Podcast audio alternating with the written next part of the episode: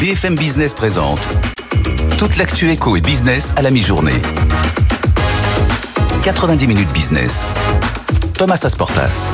Midi sur BFM Business, bonjour à toutes et à tous, très heureux de vous retrouver dans 90 minutes business, votre rendez-vous d'actu éco de la mi-journée signé BFM Business avec comme tous les jours à mes côtés Jean-Marc Daniel. Bonjour Jean-Marc. Bonjour. Prêt Prêt pour 90 minutes de business En forme Prêt pour 60 minutes me concernant. 60 minutes, c'est vrai, c'est vrai. Moi je fais les prolongations ah, oui, de l'économie à partir courage, de courage. courage. Mais non, force et courage, mais on a déjà de la chance de vous avoir pendant une heure. Dans l'actualité de ce mercredi 29 novembre, émission journée spéciale industrie, vous le savez aujourd'hui sur BFM Business à l'occasion de la semaine de l'industrie. Est-ce que l'industrie française remonte la pente? Est-ce que la France va gagner la bataille de la réindustrialisation? On débat à partir de midi 40 avec Jean-Marc Daniel, bien sûr, Pierre Kupferman et trois industriels en plateau. Dans 10 minutes, on parlera d'automobile avec Guillaume Paoli, le PDG cofondateur d'Aramis Group. Aramis, c'est le leader français de la vente en ligne de voitures d'occasion. Il vient de publier ses résultats annuels. Ils sont bons malgré un marché de l'occasion qui est difficile, notamment à cause des prix très élevés des voitures d'occasion. On verra ça avec lui à partir de midi 15 et puis à 13h. Jean-Marc le disait, la deuxième partie d'émission, la libre antenne de l'économie. BFM Business avec vous. On répond à toutes vos questions en direct. Vous nous écrivez par mail sur l'adresse mail avec vous à bfmbusiness.fr. Sur les plateformes, les réseaux sociaux, nos experts vous répondent en direct à partir de 13h. Notre thème aujourd'hui, comment bien travailler en équipe. Il n'y a que comme ça que ça peut marcher. Voilà le programme. C'est parti pour 90 minutes de business et on commence avec le journal. 90 minutes business, le journal. Et on démarre ce journal avec les dernières prévisions de croissance mondiale de l'OCDE pour 2023 et 2024. Bonjour Raphaël Couder. Bonjour Thomas. On va pas tourner autour du pot Raphaël, c'est pas joyeux pour la France où l'OCDE n'attend plus que 0,8% de croissance pour l'année prochaine. Oui, et l'OCDE attendait 1,2% dans ses dernières prévisions euh, publiées en septembre. L'estimation est donc largement revue à la baisse. 0,8%, c'est également beaucoup moins que ce que prévoit le gouvernement pour 2024. L'exécutif qui table lui sur 1,4% de croissance l'an prochain et ce serait par ailleurs une progression du PIB plus faible que celle attendue pour cette année, autour de 1%. Plusieurs facteurs vont pénaliser l'économie française en 2024 selon l'OCDE. D'abord, un environnement international qui va limiter les exportations et puis la hausse des taux d'intérêt qui va continuer de peser sur l'investissement et la consommation des ménages. C'est d'autant plus inquiétant que, au-delà de la France, l'économie mondiale va plutôt résister selon l'OCDE, l'organisation maintient sa prévision de croissance de 2,7% pour l'an prochain au niveau mondial. Ce sera certes un peu moins qu'en 2023, mais l'OCDE anticipe plutôt un atterrissage en douceur. Aux États-Unis, par exemple, le ralentissement sera finalement moins important que prévu avec 1,5% de croissance pour 2024. Et finalement, l'inquiétude principale de l'OCDE, ça reste le conflit entre Israël et le Hamas. Pour l'instant, les effets de la guerre sont, je cite, relativement limités selon l'organisation mais une extension du conflit à l'ensemble de la région entraînerait des risques de ralentissement de l'activité et d'augmentation de l'inflation beaucoup plus importants. Merci beaucoup, Raphaël. Jean-Marc, une réaction Oui, par rapport à ce que prévoit l'OCDE, d'abord, l'OCDE est dans la même lignée que le FMI, et le FMI prévoit 3% de croissance l'année prochaine. Mondial. On est à peu près sur le même, sur le même type de, de chiffres, sur le même type de résultats. Je pense que, effectivement, un des enjeux, plus encore que la guerre entre Israël et le Hamas, qui a des conséquences relativement limitées dans la mesure où le prix du pétrole n'a pas bougé, et le prix du pétrole... Baisse même sur les marchés. Il, il baisse sur les marchés, donc le prix du pétrole obéit à des logiques autres que simplement ce conflit. Le véritable enjeu, ça va être l'évolution des taux d'intérêt et surtout, je pense, par rapport à cette évolution des taux d'intérêt, la réaction des banques centrales vis-à-vis des dettes publiques. Ce qu'on attend maintenant des banques centrales, c'est quel va être leur message sur les rachats de dettes. Si elles ne rachètent pas les dettes, effectivement, il va y avoir une poussée très forte des taux d'intérêt sur les marchés obligataires et donc ça, ça aura des conséquences sur la croissance. Le reste, à mon avis, relève un peu de Madame Irma. C'est ça le véritable enjeu, c'est que vont faire les banques centrales vis-à-vis de la gestion des stocks de dette publique et de rachat éventuel de dette publique qu'elles ont pratiqué jusqu'à présent dans le quantitative easing. Effectivement, un point clé pour l'année prochaine. Merci beaucoup Jean-Marc. Midi 5 bientôt sur BFM Business, je vous le disais, journée spéciale industrie. Aujourd'hui sur BFM Business, à l'occasion de la semaine de l'industrie, l'industrie qui manque de bras, qui manque de main d'œuvre et notamment chez les jeunes. Le ministre de l'Industrie, Roland Lescure, était l'invité de la matinale ce matin au micro de Christophe Jacubizine et il explique aux jeunes pourquoi ils ont tout intérêt à se tourner vers ces métiers. On l'écoute. Trois sujets. Un, montrer que l'industrie, ça décarbone. Parce qu'on a toujours l'image que l'industrie, ça pollue. En fait, l'industrie, c'est la seule manière de décarboner en créant de l'emploi. Deux, vous l'avez dit, ça paye. de salaire moyen dans l'industrie, 250 euros de plus qu'ailleurs. Troisième point, c'est de moins en moins pénible. On a encore cette image de l'industrie avec euh, des, des, des, métiers, des postes extrêmement pénibles. Je ne vais pas vous dire que c'est la virose dans l'industrie. On a des horaires de travail parfois un peu difficiles. Donc euh, c'est moins pénible, ça dépollue et ça paye. Il faut aller dans l'industrie. Voilà, Roland Lescure ce matin qui était notre invité dans la matinale. Midi 5, on reparle du dossier Casino. Bonjour Pauline Tadevin. Bonjour. D'après le Financial Times, c'est désormais Daniel Kretinsky lui-même qui met la pression sur Jean-Sard Naouri pour accélérer la vente de ses super et de ses hypermarchés, comme vous l'aviez révélé en début de semaine, Pauline. Daniel Kretinsky qui est là, déjà l'un des plus gros actionnaires euh, de Casino, qui doit prendre les rênes du groupe euh, en mars. Euh, il a mis la pression sur l'actuelle direction de Casino pour qu'elle vende davantage d'hypermarchés et de supermarchés raconte donc le Financial Times. Son plan de reprise prévoit déjà la cession de 133 magasins en deux vagues à Intermarché, avec une option pour une troisième vague. D'après nos informations, il n'est pas exclu qu'Intermarché en veuille plus. Contacté par BFM Business, la direction d'Intermarché ne souhaite pas commenter, mais ils seront certainement dans le jeu dans le cadre d'un processus concurrentiel, nous dit une source. Les équipes de plusieurs autres concurrents phosphores hein, ces derniers jours pour voir ce qu'il est possible de faire pour eux. Comme nous vous le hier matin, d'après nos informations, Auchan, mais aussi Carrefour ou Système U regardent de très près ce dossier avec plus ou moins de prudence. D'ailleurs, le mauvais état d'une partie des magasins en inquiète euh, certains qui seraient donc davantage enclins à des rachats stratégiques, locaux et complémentaires avec ce qu'ils ont déjà. D'après le FT, Lidl et Aldi prépareraient aussi euh, des offres et Michel-Édouard Leclerc a aussi ouvert la porte à de possibles acquisitions en début de semaine sur le plateau de BFM TV.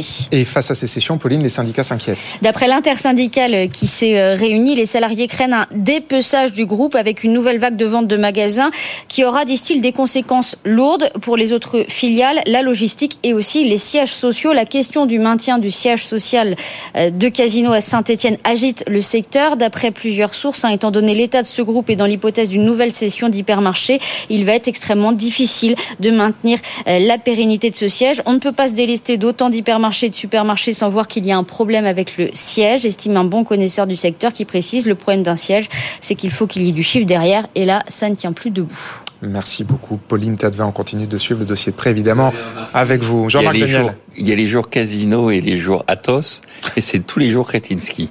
C'est mm. quand même le personnage qui est devenu le personnage clé du monde des affaires dans ce pays. C'est un personnage qui est relativement discret, qu'on connaît assez mal, mais qui joue un rôle oui, qui est devenu incontournable dans le paysage économique, dans le paysage économique français. Dans les deux dossiers. Euh, midi 8 pour finir ce journal. Après Riyad qui a décroché hier l'Expo universelle de 2030, la France va-t-elle décrocher les Jeux olympiques de 2030 d'hiver? Après ceux de Paris 2024 Le CIO étudie aujourd'hui les trois candidatures en lice la Suède, la Suisse et donc la France. Et on saura tout à l'heure, eh bien, quel pays reste dans la course, voire même peut-être le nom de l'heureux élu. Justine Bassogne. Les Alpes françaises, c'est le nom de la candidature portée par la France et soutenue par deux régions, Auvergne-Rhône-Alpes et Provence-Alpes-Côte d'Azur.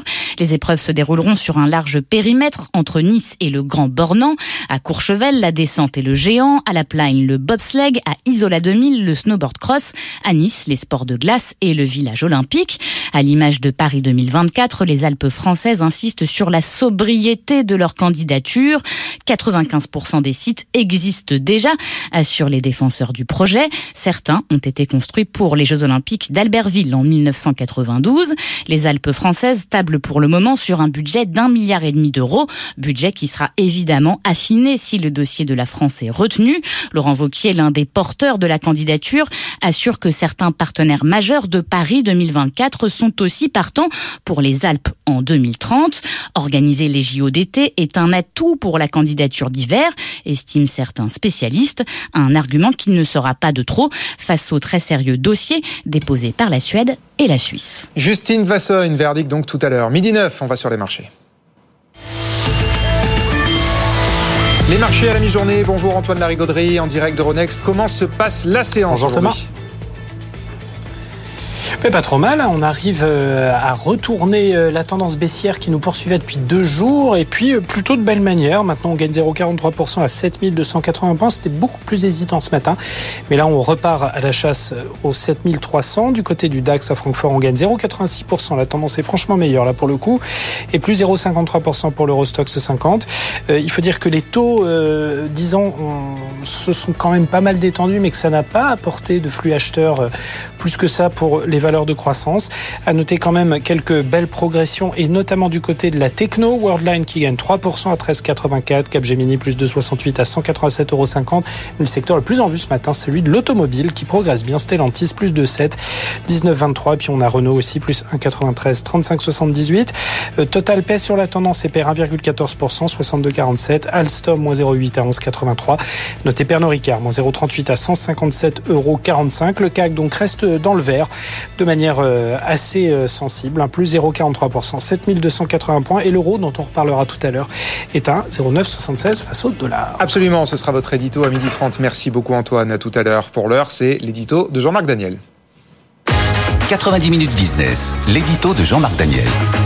Alors Jean-Marc, on parlait tout à l'heure des prévisions de croissance de l'OCDE. Vous nous dites, vous, que les prévisions de croissance de la France d'ici à la fin du quinquennat sont trop optimistes. Chiffre à la pluie. Démonstration. Oui, ces prévisions de croissance, elles sous-tendent les projections budgétaires faites par le gouvernement à l'horizon 2027 et 2020... la loi de programmation. Voilà, la loi de programmation des finances publiques avec un objectif à l'horizon justement de 2027 d'être en dessous des célèbres 3%. Et la loi de programmation est présentée effectivement dans une logique qui est indépendante d'ailleurs des engagements en déficit structurel et déficit conjoncturel, même s'il est indiqué que un effort sera fait sur le plan structurel de 1,3 point de PIB. Mais l'essentiel est axé sur ces 3% avec un objectif d'être clairement en dessous en 2027. Or le CEPREMAP, alors le CEPREMAP c'est un organisme de recherche qui existe depuis les années 60, qui était rattaché au commissariat au plan, donc qui continue à exister même si le plan n'est plus là, qui est maintenant rattaché à PSE, à Paris School of Economics.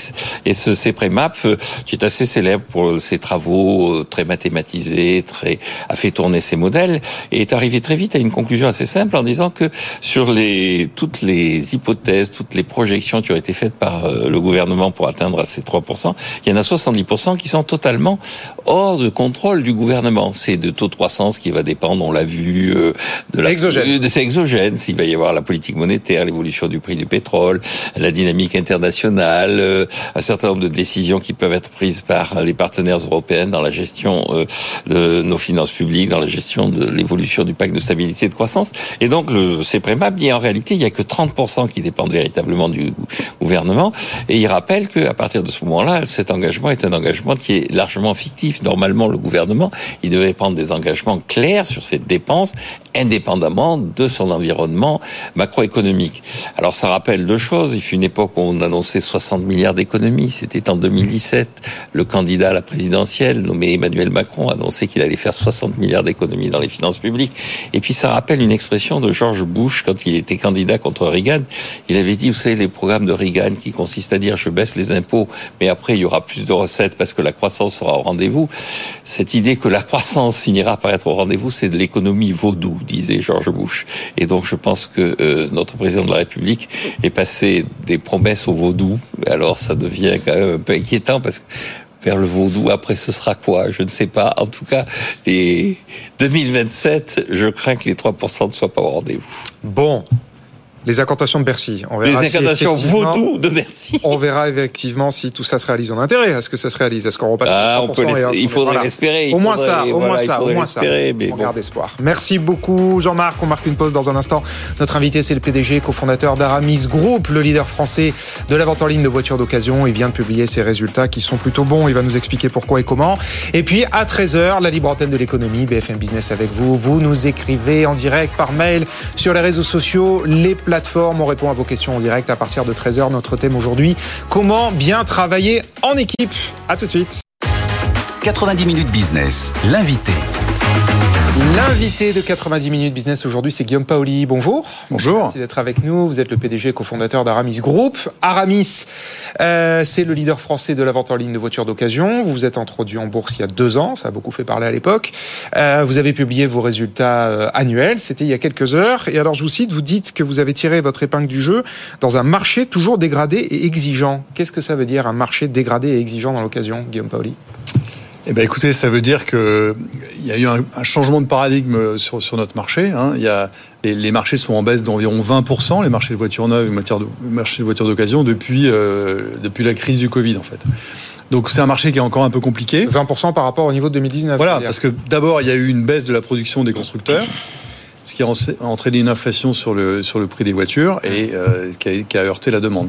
Donc on a des marchés qui sont un peu compliqués. Et dans ce contexte, euh, nous, on, on, frise la barre des 2 milliards de chiffre d'affaires, alors qu'en 2021, au moment de, notre introduction en bourse, on, on, dépassait à peine le milliard. Donc on a fait encore une belle année de croissance. Une année Vous avez fait x2 en deux ans on a fait x2 en, en, en, deux ans, absolument. D'accord. Et alors, mais cela étant dit, bon, le marché, effectivement, on en parle souvent sur BFM Business, il n'est pas revenu à ses niveaux d'avant-crise, mais là, on va faire plus 15% cette année, ça, ça, ça repart, quoi. Alors, c'est en demi-teinte, parce que plus 15%, c'est les, les immatriculations. Oui. Après, quand on regarde les commandes, elles sont plutôt à moins 15 par rapport à l'année dernière. Mmh. Donc bon, c'est un peu compliqué, mais dans l'automobile, euh, on compte plutôt les immatriculations. Mmh. Euh, donc non, on a, on a un marché qui est compliqué, et nous, on pense qu'on a une offre qui est, euh, qui est, euh, qui est pertinente, attractive pour les clients, puisqu'on a des, des, des, voitures reconditionnées, donc on opère au. au c'est le nouveau mot, on dit plus d'occasion, on dit reconditionné. Ah, nous, on le dit depuis 2014. Hein. On a, oui, on a oui, lancé oui. le concept en 2014 en général, avec ouais. notre première usine. Ouais. et en fait, c'est vrai que ça nous permet de combiner fiabilité et compétitivité. Et, et votre marché, c'est la France ou vous utilisez des voitures françaises pour les exporter vers des marchés euh, Alors tout où... à l'heure, vous disiez qu'on était leader français. En réalité, on est leader européen puisque mmh. on a, euh, euh, on est le plus gros opérateur de vente de véhicules d'occasion en ligne en Europe. Euh, mais on est un petit leader puisqu'on a euh, même pas 1% de part de marché, on a un peu en dessous d'un pour cent. Et votre marché est exclusivement européen, vous n'allez pas. On est que en Europe. Qu'en Europe. En Pardon, vous avez 1% de part de marché de quoi? De la vente de véhicules d'occasion? De la vente de véhicules d'occasion de moins de 8 ans. On n'en a pas un, on a zéro. Tout, tout confondu, tout physique confondu. et en ligne, quoi, ouais, c'est ça. Tout à fait. Et le, le online sur ce marché-là, ça représente euh, combien? C'est compliqué de vous répondre parce que quasiment tous nos clients commencent leur parcours online. Il y a une petite partie qui fait, qui fait tout online, donc bon, c'est un peu compliqué. Nous, on préfère regarder le marché total et utiliser le, la technologie, le digital, pour mieux servir les clients. Donc on regarde le marché global. Pierre Kufferman Est-ce qu'on peut parler du, du marché de, de la voiture électrique reconditionnée ou est-ce que ça n'existe pas encore ouais. Est-ce que parce que c'est ça le sujet en fait on dit que les voitures électriques neuves sont difficilement abordables pour bon nombre de, de ménages français mais euh, les Français achètent essentiellement des voitures d'occasion en tout cas euh, les, les ménages jeunes est-ce qu'il y a maintenant un marché pour la voiture électrique d'occasion ou c'est trop tôt? Il y a un marché pour la, euh, pour, pour la voiture électrique d'occasion, mais les voitures d'occasion d'aujourd'hui, c'est les voitures neuves d'il y a 4-5 ans. Il y a 4-5 ans, la part de marché, c'était 2-3%. Donc on ouais. retrouve cette part de marché sur le marché des véhicules d'occasion aujourd'hui. On en propose. Euh, elles, se vendent bien ou pas? C'est ça, ça, ma question. Hein. Elles se vendent bien, mais il y, a, il y, a, eu beaucoup de perturbations sur les prix. Donc, euh, c'est pas on a très noté clair. des baisses, a priori, sur le marché il y a beaucoup de baisses, Il y a eu beaucoup de baisses, mais c'est lié aussi avec euh, avec tous les mouvements qu'a fait Tesla, qui est le, le leader hein, en Europe, euh, qui, a, qui, a, beaucoup baissé ses prix de voitures neuves, donc ça a eu un impact sur les prix des voitures d'occasion. Donc il y a eu un peu de, un peu de mouvement, mais au sein de notre offre de véhicules reconditionnés, on trouve des voitures hybrides, électriques. Plug-in hybride, etc. etc. Est-ce que vous faites le pari que de plus en plus de gens vont se tourner vers le reconditionné? Comme vous dites, puisqu'on l'a vu depuis 2021, la voiture coûte de plus en plus cher, en tout cas la voiture neuve. Euh, ça va pas s'arranger entre guillemets avec l'électrique. Est-ce que de plus en plus de gens, du coup, vont se rabattre vers euh, l'occasion? Est-ce que c'est le pari de votre modèle économique? Écoutez, nous, on est un pionnier du véhicule reconditionné. On l'a lancé en 2014 avec nos usines de reconditionnement. On en a 8 en Europe aujourd'hui. Et on et croit combien, en combien en France? Deux en France, une à Nemours et une à Donzère, à côté de Montélimar. Et nous, on croit que c'est une bonne alternative pour euh, pour assurer la mobilité des Français et des Européens. Parce qu'en fait, il y a deux Français sur trois qui vont travailler chaque matin en voiture. Donc, la voiture, la position d'une voiture, c'est pas une question. Là, il y a plus de 80% des ménages qui en ont une. Mmh. Et ça nous semble une bonne alternative pour, pour, pour regarder cette mobilité à un prix abordable. Aujourd'hui, l'occasion sur le marché total de l'automobile, ça représente quel pourcentage? Alors, à peu près, c'est 2 millions de voitures neuves pour 5 millions de voitures d'occasion en France. Mais dans les 2 millions de voitures neuves, c'est euh, moitié-moitié entre les particuliers et les flottes d'entreprises ah oui. et les loueurs, etc. Donc finalement, vous avez une voiture neuve vendue pour cinq voitures d'occasion à des prix particuliers. Donc pour la plupart de nos compatriotes, acheter une voiture, c'est acheter une voiture d'occasion. Et les prix vont baisser quand? Ils sont en train doucement de baisser. Donc en France, ils ont baissé de 3% euh, cette année. Après avoir augmenté de combien? De 15. D'accord, la pandémie, ça a fait faire plus 15 la voiture d'occasion. Et là, vous dites ça a baissé de 3% cette année Oui, depuis, depuis le début de l'année, en France. vous êtes très présent sur le marché publicitaire, on vous connaît par ça. Est-ce que vous avez pu mesurer les conséquences de votre campagne de publicité ou est-ce que c'est un peu une, un gadget? Ah non, c'est pas un gadget. Non, non, mais le retour sur investissement. Est-ce que vous avez vérifié le retour sur investissement Oui. Est-ce que vous êtes, faut savoir... vous êtes vraiment très présent dans, toutes les marques On bah, je vous remercie. comme ça. Oui. C'est pour ça que à peu près 60% des Français nous connaissent. Exactement. Oui. Euh, et en fait, aujourd'hui, la publicité télévision, télévisuelle, on peut mesurer son impact sur le trafic sur le site web, sur les ventes presque de la même manière que ce qu'on peut faire avec les médias digitaux. Donc oui, oui, on suit ça de très près. Euh, vous le disiez, donc vous avez publié vos chiffres, quasiment 2 milliards de chiffres d'affaires, quasiment 100 000 voitures vendues. C'est quoi vos objectifs de croissance à moyen terme? Alors nous, notre ADN, c'est de faire de la croissance profitable. Donc euh, l'année prochaine, on a, on a les, objectifs qu'on a annoncés. C'est plus de 100 000 voitures vendues à des clients particuliers en Europe. Mmh. Euh, tout en doublant la rentabilité de l'entreprise, mmh. qui passerait de 10 à au moins 20 millions. Donc au moins 100 000 voitures vendues et au moins doubler la rentabilité mais vous pouvez euh, garder le rythme de croissance que vous avez eu ces dernières années. Vous disiez, j'ai doublé mon chiffre d'affaires en deux ans. Ça peut continuer comme ça ou Alors, ça, peut, ça peut continuer comme ça. C'est pas ce sur quoi on, guide hein, dans, dans, le jargon, euh, parce qu'on a fait aussi beaucoup de fusions-acquisitions. Donc là, on est passé de 3 pays à 6 pays en 18 mois. On va continuer à faire des opérations plus tard, mais là, on a, on a besoin d'une phase de, un peu d'intégration. Plus tard, euh, ça veut dire quand? Sur le, les fusions-acquisitions Oui, parce qu'effectivement, vous avez cette année, vous avez acheté euh, des positions en Italie et en Belgique. En Autriche. En Autriche. Italie et en Autriche. Ouais. Ça dépendra des opportunités. On est très présent, on regarde tout ce qui, tout, tout, tout ce qui passe. Mais et quel euh, marché vous intéresserait? bah, Les gros marchés dans lesquels on n'est pas aujourd'hui, c'est les Pays-Bas, c'est l'Allemagne, c'est la Pologne. Mais il y a des économies d'échelle à la clé ou, ou pas vraiment? Il y a un peu d'économies d'échelle, mais surtout il y a beaucoup de, de, de mise en commun de ressources et de savoir-faire. Par exemple, aujourd'hui, d'ores et déjà, sur le site français, vous pouvez acheter des voitures qui viennent de nos filiales belges ou de nos filiales ah autrichiennes. donc, quand vous avez des, stocks que vous mettez en commun, bah, ça augmente la transformation, on augmente euh, la valeur pour le client parce qu'il a plus de choix, et ça, ça a beaucoup de valeur. Mais vous avez en tout cas une enveloppe pour poursuivre les acquisitions Absolument. Vous êtes pas à court de cash On n'est pas du tout à court de cash. D'ailleurs, on, on, a, on, a, généré du cash opérationnel cette année. Le, le profit va augmenter dans les années qui viennent, comme il était avant la crise du Covid. Et donc, euh, on sera en mesure de faire des opérations. Ok, bon, donc la croissance externe, toujours euh, au programme. Il nous reste 30 secondes, Guillaume Paoli, vous le dites, vous êtes le pro du reconditionné dans l'automobile. Qu'est-ce que vous pensez de la campagne des vendeurs? Elle va dans le euh, bon sens. Alors, il faut changer le mode de consommation? Sur, le, je pense que l'intention est bonne, c'est-à-dire se tourner plus vers du reconditionné. On milite pour ça. Mmh. la réparation. Après, sur la forme, je pense que ça a heurté pas mal de commerçants. Euh, donc je pense que la forme est pas forcément totalement appropriée. Mais sur le fond, moi je suis aligné avec le message. Puis sur la forme, ça a heurté les amoureux de la langue française aussi. Des vendeurs, ça veut rien dire. Oui, oui mais tout le monde a, voilà, sera peut-être dans la rousse l'année prochaine. On verra bien. En tout cas, le mot maintenant, tout le monde l'emploie tous les jours. Merci, merci infiniment Guillaume Pauli d'être venu nous voir. Vous reviendrez nous voir pour continuer à nous raconter la croissance et le développement de votre entreprise, co-PDG, enfin PDG et cofondateur d'Aramis Group. Merci beaucoup. Merci. Euh, tout de suite, le top 3 du web. 90 minutes business, le top 3 du web. Le top 3 du web, les trois articles les plus lus, consultés, commentés sur notre site bfmbusiness.com. Pierre Kupferman, on commence par l'interview de Sybille Veil hier soir au micro d'Edwige Chevrillon dans Good Morning, Good Evening Business. Euh, la patronne de Radio France a dénoncé le rôle néfaste des réseaux sociaux qui participent à la fatigue de la société.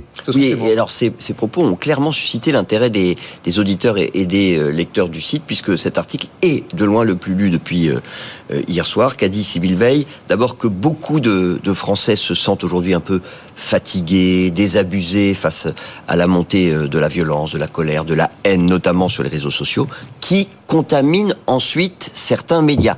Que cette contamination atteint ensuite la rue et ce que la présidente de Radio France appelle les arènes politiques. Et donc, je continue à citer ces propos, les réseaux sociaux qui portaient au départ une promesse de libération de la parole, de lien, sont au cœur d'une mécanique insidieuse qui fait que pour pouvoir séduire le public, prendre le plus de votre temps disponible. Ils mettent en avant ce qui clash, ce qui indigne, les positions les plus extrémistes et ce qui suscite la colère. D'où la question de la présence des radios du groupe sur les réseaux sociaux et notamment euh, X, ex-Twitter. Réponse de Sybille Veil. Si on n'y va pas, ça veut dire qu'on laisse le champ libre à tous ceux qui sont dans la désinformation et la manipulation et d'ajouter on y est aussi pour faire connaître ce qu'on fait et donner envie aux jeunes de venir nous écouter. Bon, donc l'article qui euh, buzz le plus, entre guillemets, en tout cas le plus consulté sur notre site depuis hier soir. Deuxième article de votre top 3 aujourd'hui, Pierre, la France est le pays de l'UE qui dépense le plus pour sa santé, mais 6 Français sur 10 jusque le système fonctionne mal. Effectivement, 10% de notre PIB ont été consacrés en, en 2022 euh, aux dépenses de, de maladie et, de santé, selon les dernières données de la Commission européenne. La France est effectivement championne d'Europe en la matière devant l'Allemagne, qu'elle a surpassé sur ce plan en 2020. Précisons que la moyenne au sein de l'Union européenne est à 8,1%, que 5 pays consacrent moins de 5% de leur PIB aux dépenses de santé, Bulgarie, Irlande, Hongrie, Lituanie et Estonie. Et précisons également que la France est le pays où le reste à charge pour le patient est le plus bas. Et alors, euh, en dépit donc du point important de cette dépense publique, ben vous avez 6 Français sur 10 qui considèrent que le système de santé fonctionne mal. Sondage est là pour l'Institut Montaigne paru euh, récemment. Une majorité de Français qui plaident pour une hausse des dépenses tout en s'opposant au doublement de la franchise sur les médicaments Jean-Marc, un commentaire, ça s'impose. Oui, oui, écoutez, ce que ne dit pas cet article, c'est quand même que le système est en faillite.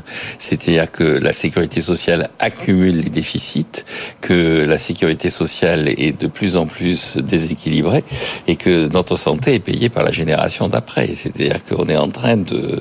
On a un système qui coûte cher, qui ne satisfait pas les Français et qui plus est, à la différence de beaucoup d'autres systèmes, notamment le système allemand, est en déficit dans des proportions abyssales. Donc, euh, pense que les Français n'ont pas réalisé quel était le vrai problème, à mon avis, de ce système. Bon, on termine avec le Parlement européen qui renonce à l'interdiction des emballages jetables pour le service à table dans la restauration. Euh, le Parlement européen a finalement renoncé effectivement à interdire les contenants à usage unique pour le service à table dans les hôtels, les cafés et les restaurants du vieux continent. En fait, euh, il semble que les arguments présentés par les lobbyistes euh, défendant les intérêts des chaînes de fast-food et des fabricants d'emballage ont trouvé un certain écho parmi les eurodéputés. Le principal argument avancé, Mauvais bilan écologique de la vaisselle réutilisable avec un lavage qui requiert beaucoup d'eau, d'énergie, de détergent.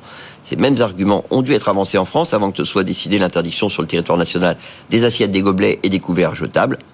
Précision par ailleurs, les eurodéputés ont aussi supprimé l'interdiction des contenants à usage unique pour les condiments, ketchup, moutarde, maillot, sel, poivre et sucre.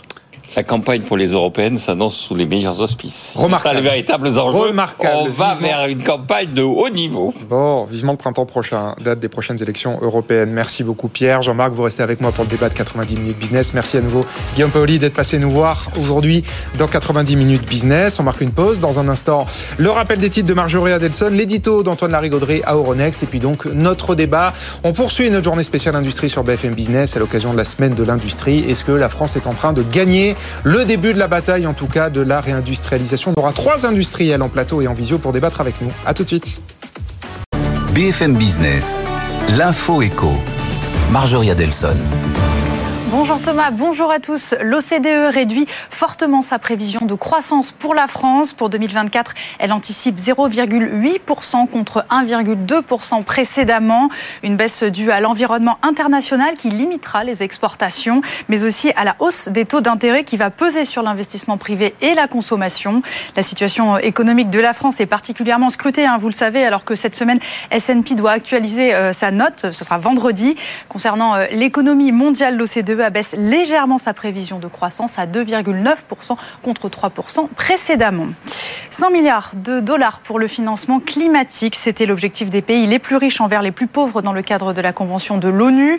Eh bien, selon le CDE, ce montant serait probablement atteint, avec toutefois deux ans de retard sur leur engagement. C'était d'ailleurs, c'est d'ailleurs une source de tension régulière dans les négociations climatiques. L'OCDE précise toutefois que cette aide, cette aide n'est pas suffisante. Les pays en développement auront besoin de 1000 milliards de dollars par an d'ici 2025. Dans l'actualité des entreprises, Airbus signe un contrat avec le ministère espagnol de la Défense. Il porte sur l'acquisition de drones UAS CIRTAP. Le groupe français fournira neuf systèmes composés chacun de trois véhicules aériens et d'une station de contrôle au sol. Le premier vol du prototype est prévu pour 2025.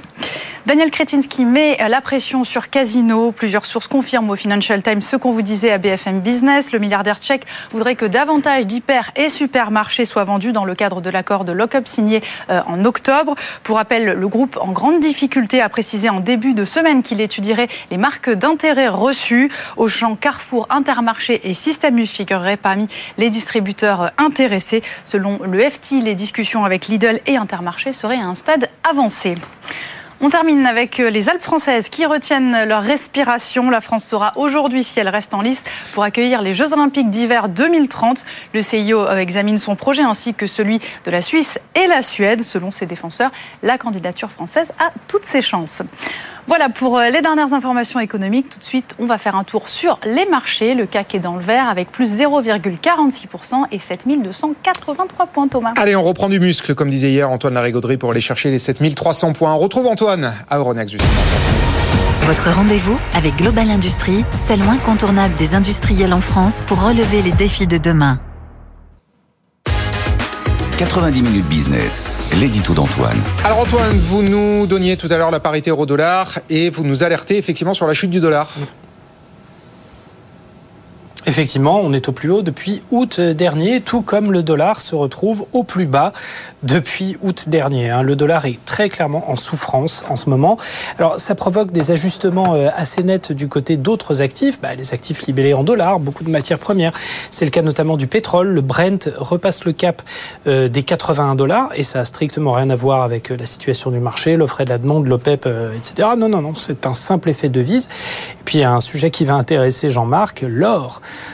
L'once d'or fin signe un plus haut de 6 mois, lui aussi, euh, avec euh, plus de 2000 dollars au compteur. Et on n'est plus qu'à une trentaine de dollars euh, de nos plus hauts historiques, hein, les derniers plus hauts historiques inscrits par l'once d'or fin. Alors, c'est vrai qu'on est aussi dans un contexte, là aussi, de banques centrales qui sont quand même à l'affût d'actifs tangibles et en particulier d'or pour assurer la politique des États en ce moment, qui passe par de la dette à tour de bras. Il faut bien l'assurer par des actifs en dur. Mais cet effet de est provoquée très clairement par la faiblesse du dollar. Et on est dans une dynamique en ce moment où euh, on a une BCE qui reste sur sa, sur sa pente euh, haussière point de vue euh, taux d'intérêt et une Fed qui, elle, visiblement, est plutôt en train de laisser le couvercle sur, sur l'inflation et subit de plus en plus de pression pour commencer à les baisser. Alors c'est vrai que les marchés, beaucoup d'analystes et d'intervenants prennent un peu leurs rêves pour des réalités et imaginent la Fed à après avoir euh, fini de hausser ses taux, commencer à les baisser. Mais c'est le cas de voix très très sérieuses, comme celle de Bill Ackman, par exemple, le patron du très influent fonds Pershing Square, euh, qui, très clairement fait pression sur la Fed pour qu'elle commence à baisser ses taux. Puis alors, euh, pas au milieu de l'année prochaine, en début d'année. Et on a en réaction un marché obligataire qui descend assez vite hein, du côté des rendements sur le 10 ans américain, même sur le 2 ans. Et cette pression qui est maintenant très très forte sur la Fed pour qu'elle baisse ses taux. Affirmissant, euh, enfin, non, au contraire, affaiblissant mmh. très clairement le dollar par un effet rémunération. Jean-Marc, une réaction oui, oui, si la Fed baisse ses taux, le dollar va continuer à glisser. Non, en fait, dans cette affaire, la question qu'on doit se poser, c'est est-ce que le dollar baisse ou est-ce que les autres devises ont tendance à s'apprécier? Or, il faut bien voir que la plupart des banques centrales ont bien compris que pour lutter contre ce qu'on appelle de l'inflation, mais qui est euh, lié à des mécanismes exogènes, donc qui n'est pas de l'inflation au sens théorique du terme, euh, l'effet change est un élément déterminant. Vous avez un des enjeux, c'est notamment sur le yen. Le, le Japon on en parle avec vous justement. Oui, il a liquidé une partie de son portefeuille obligataire en dollars pour essayer de stabiliser le yen pour des raisons qui sont des raisons assez internes à la politique euh, intérieure japonaise. Donc euh, le dollar baisse, ou plutôt les autres devises s'apprécient, c'est tout un débat, c'est ça va nourrir beaucoup, beaucoup d'articles théoriques dans les mois qui viennent. Bon, et qu'on suivra évidemment de très près. Merci beaucoup Antoine, très bonne journée à Euronext. Et dans un instant, eh ben c'est parti pour le débat de 90 minutes business. On continue à parler d'industrie, d'industrialisation. Euh, c'est à partir de midi 40 avec bien sûr Jean-Marc, Pierre Kupferman et trois industriels pour débattre avec nous. À tout de suite. 90 minutes business, le débat. Midi 40 sur BFM Business, on continue notre journée spéciale industrie aujourd'hui sur BFM Business avec la semaine de l'industrie, vous le savez, qui se tient euh, toute cette semaine. Du beau monde nous a rejoint en plateau et en visio pour débattre jusqu'à 13h. Évidemment, Jean-Marc Daniel, Pierre Kupferman sont restés. Euh, bonjour Jeanne Lemoine. Bonjour. Merci d'être avec nous. Vous êtes la directrice générale du groupe euh, éponyme, Groupe Le Moine. Bonjour Frédéric Poirier. Bonjour. Merci d'être là, coprésident du métier, le mouvement des entreprises de taille intermédiaire, PDG du groupe Poujoula. Et en visio, Caroline Deloy. Bonjour, merci d'être avec nous. Vous êtes la directrice générale du groupe Gonzalez. Je vais commencer avec vous, euh, Caroline Deloy. Vous, vous êtes dans les machines industrielles. Très concrètement, est-ce que vos carnets de commandes sont pleins? Est-ce que vous sentez justement, à travers votre activité, que les entreprises françaises se réindustrialisent? Alors, nous, donc, un, groupe Gonzalez, une ETI euh, assez tournée vers l'international, nous travaillons dans le, dans le secteur manufacturier et le, et le secteur de l'énergie, et notamment du nucléaire. Donc, nous avons en effet un carnet de commandes qui est plutôt satisfaisant euh, pour euh, les années qui arrivent. mais là, on va parler de réindustrialisation. Et donc, ça va passer vraiment, c'est un enjeu vraiment pour notre souveraineté pour notre énergie, notre santé, etc. Mmh. Mais moi, je voudrais vraiment faire un point euh, tout de suite sur, euh, sur un des enjeux très importants, c'est que nous aurons besoin de beaucoup de compagnons. Donc, euh, de plus d'un million, regardez encore les chiffres compagnons, de main-d'œuvre, de personnel. Oui, oui, de, de, oui, oui, de collaborateurs, et ce, tout diplôme confondu. Et l'enjeu aujourd'hui, c'est vraiment de, de, de changer l'image de l'industrie, de redorer cette image auprès des collégiens, des lycéens qui, sont, euh, qui seront nos futurs talents euh, de demain.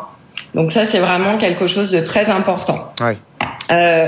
Euh, donc là, mais j'invite tous les industriels euh, et, euh, et puis bah, l'éducation nationale, les professeurs à parler de nos métiers. Parce que sans talent, sans futurs collaborateurs, on n'aura pas de, on va pas réindustrialiser et on va pas euh, continuer à industrialiser la France. On va évidemment, on va parler évidemment de cette question de pénurie de main d'œuvre parce qu'elle est fondamentale. Mais avant même de parler des bras, est-ce qu'il y a du business? Est-ce que l'industrie repart? Est-ce que la dynamique est redevenue à nouveau positive après les 20 ans de désindustrialisation qu'on a connue? Est-ce que la courbe s'inverse? C'est ce que dit le gouvernement, mais est-ce que vous qui avez les mains dans le cambouis, c'est ce que vous vivez?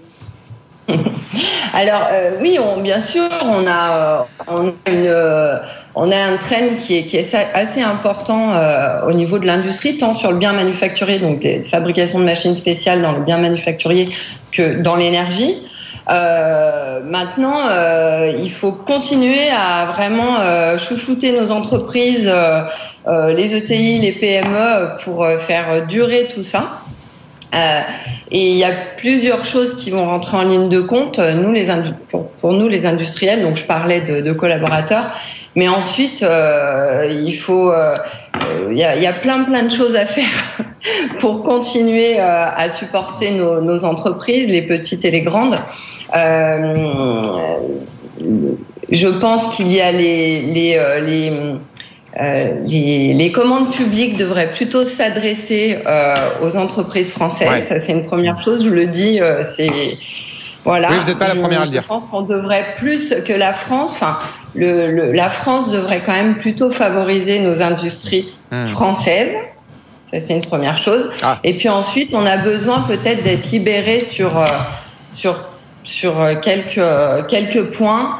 Euh, notamment, bah, par exemple, le seuil des 50, qui, je sais, est un frein pour certaines PME pour mmh. croître. Euh, il y a aussi, bien sûr, euh, les, les, charges, les, les, impôts de production qui, sont, qui restent vraiment très, très importantes si on veut rester compétitif par rapport à nos voisins européens, et je parle pas du monde entier. Donc ça, c'est vraiment un point important. Euh, voilà, il y a, y a, plein de choses à faire pour continuer. Effectivement, vous avez soulevé beaucoup, de, beaucoup de points fondamentaux, Caroline Deloy. Jeanne Lemoine, je me tourne vers vous, entreprise familiale. Vous êtes dans les produits d'hygiène et de soins, made in France. Tout à fait. Euh, sur cette question de la commande publique, euh, est-ce que vous y êtes favorable ou est-ce que c'est pas vraiment comme ça en fait que devrait fonctionner une entreprise avec de la commande publique garantie pour assurer son business? C'est clair que la commande publique est fondamentale et, et indispensable. Euh, je, je le vois dans, dans, dans, les masques sanitaires notamment, euh, où euh, bien qu'il y ait eu beaucoup euh, d'interventions, notamment du gouvernement avec la diffusion euh, du guide des achats publics et privés, la modification des critères euh, d'achat public, c'est-à-dire au lieu d'avoir seulement le prix et le délai, mmh. sont rentrés des critères de qualité, de traçabilité et surtout environnementaux. Donc, mais cela, pour l'instant, n'a pas trop changé la pratique dans la réalité. Ouais. Donc, euh, notamment... par- pardon, ça n'a pas changé du tout. Vous aviez poussé un coup de gueule au moment du salon Made in France, Exact. parce qu'effectivement, vous fabriquez notamment des masques sanitaires, Exact. et vous dites, l'administration au sens large ne joue pas du tout le jeu dans les appels d'offres, y compris dans les hôpitaux. Les masques français ne sont pas retenus, ne sont pas achetés. C'est tout à fait exact et- très malheureux parce qu'il y a eu de très gros investissements, des investissements importants réalisés à la fois par l'État et par les industriels, Ouais. euh, notamment sur le Melblone qui est le filtre euh, qui est au milieu des deux couches.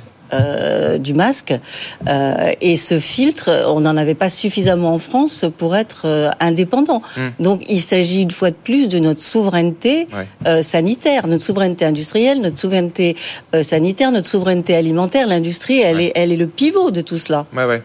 Donc vous dites qu'il y a quelque part, à travers cet exemple des masques, une hypocrisie autour du Made in France.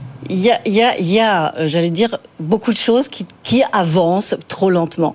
Voilà. Si je peux intervenir dans Bien le sûr, débat.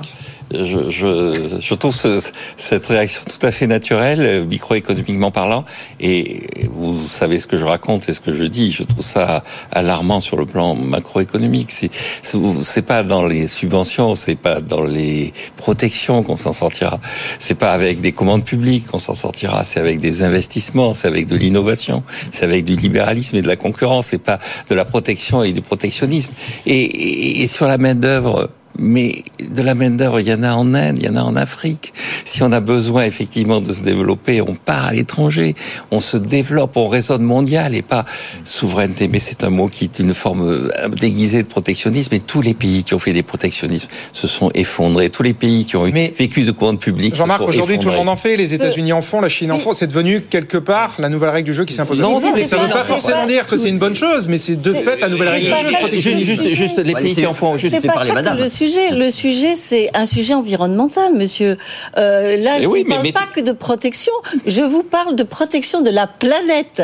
Je J'entends bien, parle mais à ce pas de protection économique. Il n'y a Je pas que les parle- entreprises françaises qui sont sensibles à l'avenir de la Mais planète. oui, non, mais attendez, pour la décarbonation, quoi de plus simple que de livrer du local? C'est vraiment euh, fondamental là aussi. C'est dans les appels d'offres, regardez- ça sera pris en compte. Et, et Eh ben, regardez mais ce qui se pas- pas- Regardez ce qui se passe euh, notamment en Normandie pour euh, le PR2. Euh, là, il y a, il y a une attitude qui est tout à fait, euh, j'allais dire, logique pour de protection pour la planète.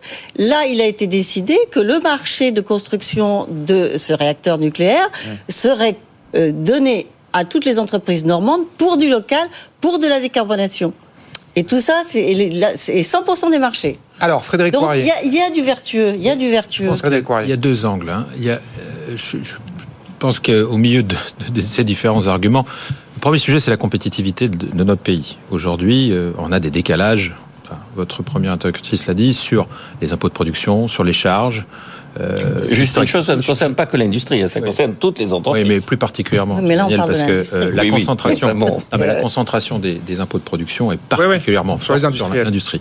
D'ailleurs, le gouvernement a ciblé les principales pour démarrer et c'était un bon choix. C'est le préalable à tout. Euh, je veux dire, à un moment donné, on peut toujours parler de commande publique. La commande publique, elle ira si on est placé. Compétitif. Et compte tenu du contexte actuel euh, avec l'IRA, avec l'Asie qui dump, hein, qui fait du dumping, faut le dire quand même clairement, l'IRA de l'autre côté avec une industrie américaine qui investit massivement, avec des coûts de production, et là je parle pas que des impôts de production, mais aussi de l'énergie.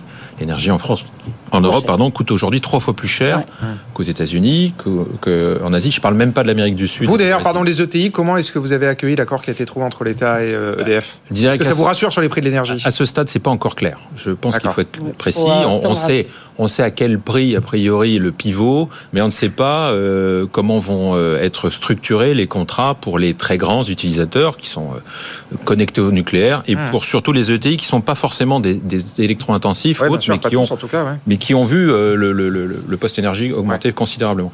Pour revenir, donc pour, pour ça, aujourd'hui, je pense que c'est un peu tôt. Il y a des consultations qui sont en Oui, oui, cours. bien sûr, tout à fait. Nous, ce qu'on dit, c'est qu'il faut être placé par rapport à l'environnement mondial, là au-delà de l'Europe. Euh, et aujourd'hui, l'Amérique, c'est 80 euros du mégawattheure.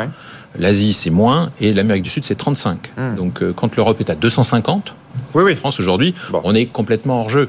Et on sait que ça, ça peut peser très lourd dans certaines industries de transformation. Pour revenir au sujet de la, euh, de la commande publique, dans le PGIL vert, là, qui vient d'être... euh, Projet de loi industrie projet, verte, ouais. Il y a une proposition d'un indicateur. Tout à fait. triple E qui a été ça. mis en place justement pour valoriser les externalités positives Mmh. des productions euh, françaises, européennes versus euh, des, des, des, Ouais, décarbonées. des- des- voilà, décarbonées. Décarbonées. Bien sûr, avec un produit qui reste compétitif. Et là, je rejoins Jean-Marc Daniel. On peut pas surpayer. Ben on non. peut pas faire des, des- Il faut, mais il faut payer au juste prix Mm. Un produit qui a, euh, a des vertus, je dirais, versus des importations très carbonées. Et je pense que c'est tout à fait normal. Et, et on espère en tout cas que rapidement, la commande publique et privée prendra en compte cette- cet indicateur pour pouvoir bonifier euh, et en tout cas surperformer des achats euh, avec des entreprises vertueuses. Bon, est-ce qu'on peut dire quand même, d'un point de vue global, qu'on est à nouveau sur des bons rails? Qu'on est au tout début du chemin, mais qu'on est sur des bons rails et qu'il faut amplifier l'effort? Ou est-ce qu'il y a encore des choses qui déraillent? Je pense qu'en effet, on est au tout début du chemin. Et puis, euh, justement, pour reprendre les, les propos euh, tout à l'heure de euh, de Madame, euh, je, je pense qu'en effet, euh, nos collégiens, il y a plein de, en Normandie, plein de choses qui sont déjà réalisées. C'est-à-dire qu'il y a eu hier euh, une immersion de jeunes collégiens et de jeunes lycéens pour une journée industrie fait. avec euh, des casques vidéo, des, des casques vir- réalité virtuelle, euh, des quiz, etc. Euh, ensuite, il y a aussi une autre initiative, des professeurs qui peuvent désormais passer cinq jours dans une entreprise pour découvrir le milieu industriel, savoir ce qu'est l'industrie et pour pouvoir orienter après les jeunes sur les métiers Oui, de, savoir de- comment en parler à leurs élèves. voilà, tout à fait. Donc, il n'y a pas que le savoir-faire que nous possédons et que dont, dont on manque là-dessus euh, de, de bras, Mm. mais il y a le faire savoir. Et le faire savoir, c'est à travers déjà, parce que l'industrie avait perdu ses lettres de noblesse, euh, elle est en train de retrouver ses lettres de noblesse, mais avant que tout cela puisse porter ses fruits, il va falloir du temps. Pierre Kupferman. Ça veut dire que les uns les autres, vous plaidez pour le maintien de toutes les aides à l'apprentissage qui Bien sont sûr, un, bien un- soutien réel. Ah oui, c'est un soutien réel et, et, et être Parce que ça coûte très cher et les députés se demandent si l'investissement euh, Eh est, ben, euh, enfin si est les là. résultats sont Les- hauteur les- d'investissement. les- retours coûte- sont là. Ça coûte très cher à tout le monde. C'est-à-dire que quand vous accueillez des enfants, vous, vous allez donner des ressources internes à votre entreprise pour Ouais, les ouais. accompagner et former. C'est Donc, organisé, C'est ouais, un investissement. Encore une fois, si on Ouais. regarde ça comme une dépense pure, mais c'est un investissement. Je vous rappelle par ailleurs que les entreprises payent une taxe d'apprentissage en plus. hein. Sûr, c'est quand même un retour aussi Ouais, ouais. de quelque chose qui est payé. Mm. Donc c'est- après, c'est un objectif.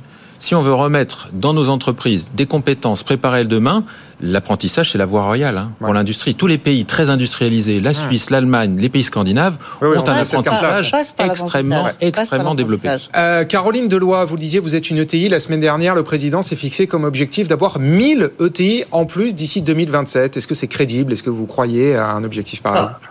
C'est comme je disais un petit peu au départ, euh, oui, on peut. c'est- la force, c'est le moteur d'un pays, une PME, une ETI. Mais si on veut faire monter les, PME en ETI, il faudrait quand même réfléchir à faire sauter plusieurs euh, le seuil des 50 par exemple, parce que c'est quand même très contraignant pour une société de passer au-delà de 50. euh, Il y a plein de choses qui changent pour elle, ça peut faire peur. Et ensuite. après, il y a toutes les. Il faut se staffer ensuite. Il faut. Il y a. il y a- enfin, c'est vraiment beaucoup plus compliqué. Et, euh, et je pense que moi, j'en reviens quand même euh, à la charge de production. Hein, désolé, mais euh, euh, franchement, quand je compare avec nos pays d'à côté, on n'est pas compétitif. Euh, je vais prendre un exemple. hein. Euh, moi, j'ai une société qui est euh, limite euh, frontalière, enfin qui est frontalière avec la Suisse. Mais moi, je forme plein de, plein de gars dans ma société, des usineurs, euh, des, des soudeurs. Alors, on a des super forma- formations. Parce que nous, on donne beaucoup de temps à la formation et on y croit énormément. Et j'ai beaucoup de personnes en apprentissage. Mais moi, je deviens un centre d'apprentissage pour la Suisse. Parce qu'ensuite, moi, je veux, je peux pas les payer euh, comme en Suisse, ils vont être payés. Ils Ça sont rien à voir avec les charges, hein. Non, C'est- Parce que moi, moi, ce Les que, salaires sont je- pas assez élevés en ce France. que je donne, en fait, c'est doublé. Je veux dire, et puis les, les industriels qui sont autour de la table vont- sont comme moi. Euh, donc, je veux dire, après, ça va être pareil avec l'Espagne, ça va être pareil avec l'Allemagne. Alors, il faut arrêter. Il faut, il faut, nous, on a des bons centres de formation. On forme, on forme des gars. On a des super forces dans nos entreprises. Et si on veut croître, si on veut augmenter nos effectifs pour devenir et renforcer nos, nos ETI, euh, eh ben, il faut qu'on réfléchisse vraiment à ça. Je suis désolée, euh, mais il va falloir y réfléchir. Et Bon, vous avez fait passer votre message. On sent que vous parlez avec votre cœur et votre trip, effectivement, d'entrepreneur. Euh, juste- Pierre Kupferman, une réaction parce qu'il nous reste 30 secondes. Mais non, mais juste ajouter un point, c'est que madame, les, les gens qui vont travailler en Suisse, qui se forment chez vous, ils continuent à vivre en France. Hein, ils s'installent pas en Suisse. Mais Donc ils ont le double avantage, si je puis me permettre. Oui, oui Alors- mais, c'est bien pour ça. Le- C'est désolant. C'est désolant. C'est désolant. Bon, on finit sur une note euh, optimiste quand même avec vous, Frédéric on a quand même des super forces vives dans notre société, hein, qui, qui restent fidèles et on est, on est ravis, on est, on est super fiers de nos collaborateurs. Et ils sont très fiers de travailler aussi pour la souveraineté française, ça c'est important. Bon, bah, la fierté, justement. La fierté de l'industrie française en 10 secondes, ouais. Parce qu'on arrive déjà à la terme de ce débat. Le 1000, 1000 ETI supplémentaires en 4 ans chiche, parce que c'est trois fois le rythme actuel. D'accord. de Ah bah création. voilà, ça replante bien Donc ça. Ouais. ça c'est ok. On relève le, le- le- le challenge. Là, je parle en tant que président, Bah oui, du- président du ouais. Mais il y a des, des, des- des préalables à ça. Réalignement des principales données économiques de charges, d'impôts de production sur la moyenne européenne. Je pense que ça, c'est un des préalables. Si on veut aller, aller vite, c'est, ce sera le préalable de l'augmentation des salaires. hein. Je suis d'accord avec vous, les salaires. Mm. Nous, on est pour une économie des bons salaires. Ouais. Donc ça, ça va de soi.